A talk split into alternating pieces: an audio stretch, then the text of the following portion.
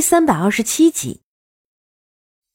太子殿下，是本相找你有事。林子瑜轻笑着看着五皇子道：“你找本宫做什么？”五皇子虽然是在问着林子瑜，但却没有丝毫要听林子瑜说话的意思。你是不是知道苏月心还没有死的事儿？林子瑜没有绕弯，直接开门见山的道。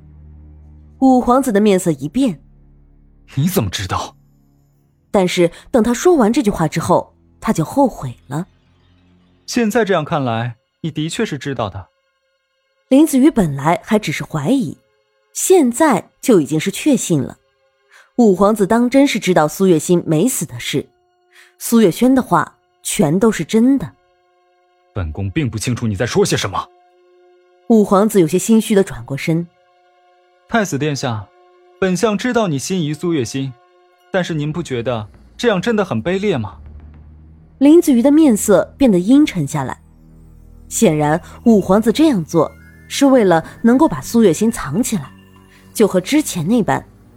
但是这个计划已经是落空了，因为现在苏月心在林子瑜的手上。但是五皇子还并不知道这一点。林子瑜，你一直都想着跟本宫作对，一直都在替那个老头说话，到底是因为什么？只要你愿意听本宫的号令，本宫可以给你这一辈子都享受不尽的荣华富贵，这样难道不好吗？五皇子试图说服林子瑜，这件秘密现在只有林子瑜一个人知道，他现在不能杀了他，那就只有一个办法，就是拉拢他，让他为他所用。李成觉，本相是丞相，只做无愧于心之事。苏月心本来就是沈炼的妻子。你这样做根本就是无耻！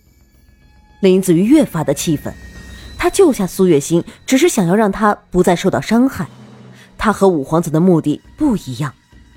既然是这样，那我们之间也没有什么好说的了。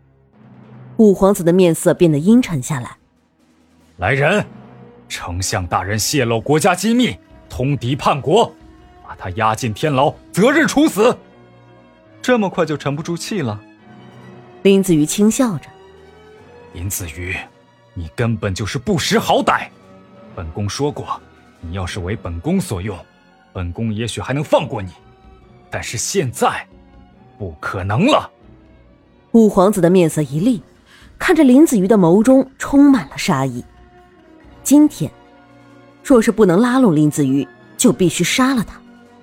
杀了他！五皇子看着不断从四处涌进来的士兵，面上划过一抹得意之色。他指着林子瑜道：“之前不是说要把我关进天牢，现在怎么又迫不及待的想要杀我了？”林子瑜的面上并没有害怕，反而是一副自在的样子。五皇子虽然觉得奇怪，但他觉得林子瑜是在拖延时间，于是心下仅存的那些疑虑也全部都消散了。太子殿下，这件事情并不是你说了就算的。我的命，从来都只有我自己。林子瑜的面上依旧是一副自得的表情，似乎是在千军万马之前依旧没有畏惧。你是真的无畏，还是愚蠢？五皇子这下是真的有些看不透了。若说林子瑜是真的无畏。可是直到现在，他也没有看见他亮出自己的底牌啊！这一局难道他就要输了吗？愚蠢的人是你吧，太子殿下？你可知道苏月心现在在何处？若是你今天真的杀了我，苏月心可就真的死了。林子瑜的面上带着嘲讽，他知道苏月心是五皇子心里最深的执念，就和沈炼一样。都是爱苏月心入骨的人，若是苏月心真的死了，恐怕五皇子会疯的。你说什么？你知道心儿在哪儿？五皇子脸上的志在必得终于是完全的破灭了。他好不容易才把苏月心从那条河里救上来，怎么能就这样放弃呢？是不是你把心儿带走了？五皇子一想到这一点，面上的表情就是一变。是啊。他现在就在我的手里，你要是想让他活命，最好还是乖乖的把我放走。不然的话，他身上的毒没有我去解，可就真的没救了。林子瑜面上的表情半点都不像是在作假，好像他说的一切都是真的一样。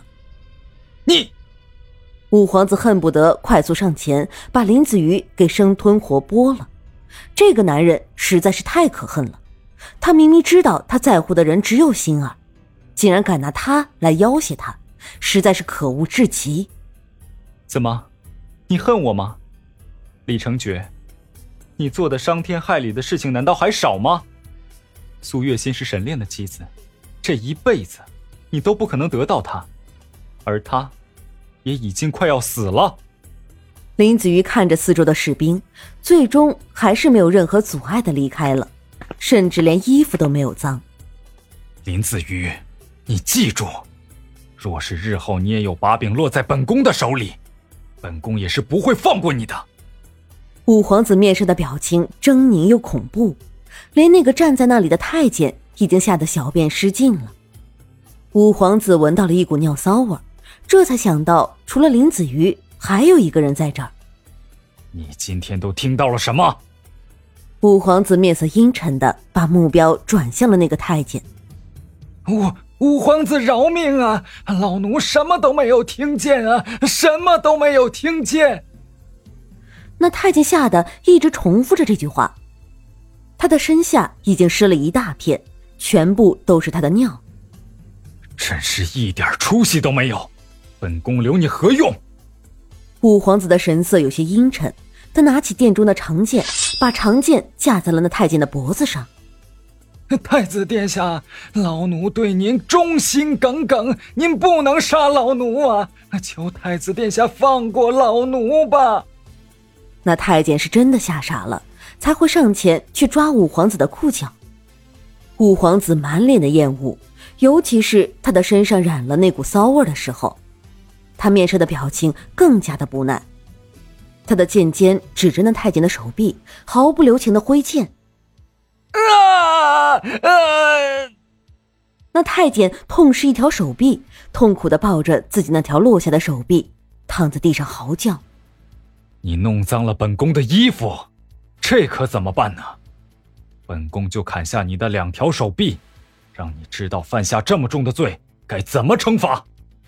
五皇子毫不留情的砍下那太监的另一条手臂，啊啊！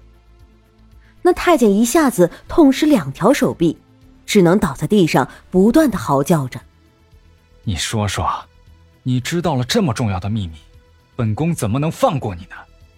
这个世界上只有死人才不会说话，你说呢？五皇子轻笑着，面上的表情也渐渐的归于平静。他手中的长剑举起，指向了那个太监的景象。老奴，老奴对太子殿下忠心耿耿，太子殿下饶老奴一命，求太子殿下饶老奴一命啊！那太监明明是已经失去了手臂，但依旧想要保命。你想活，可是本宫想你死。五皇子一剑结束了那个太监的生命。五皇子当着众人的面杀了一个太监，从此残暴之名就传开了。在宫里当差的人每一个都是小心翼翼，生怕有个什么闪失就要丢了自己的性命。一时间，宫里人人怨声载道的。甚至连对五皇子的命令也开始懈怠了，而苏月心却一直留在了丞相府养伤。小姐，您这是在做什么呢？